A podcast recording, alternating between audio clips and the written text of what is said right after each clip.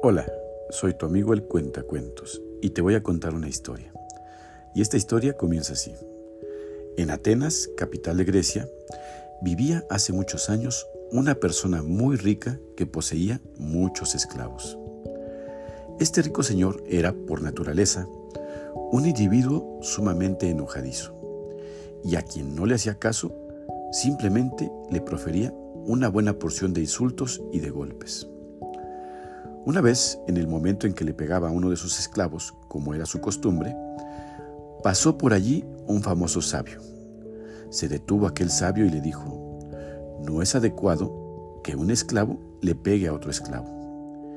Inmediatamente paró el rico señor de pegarle a su esclavo. Se irguió orgullosamente y le preguntó al sabio, ¿por qué usted dice eso? ¿Acaso yo no soy el dueño de mi esclavo? Y le contestó entonces el sabio, la diferencia entre tú y el esclavo es que él no puede librarse del enojo de tu mano, pues él te pertenece. Pero tú, en cambio, eres esclavo del enojo que te domina hasta tal punto que eres incapaz de liberarte de él.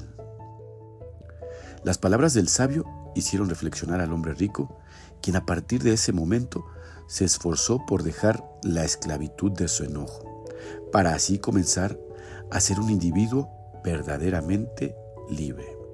Y, colorín colorado, este cuento se ha acabado.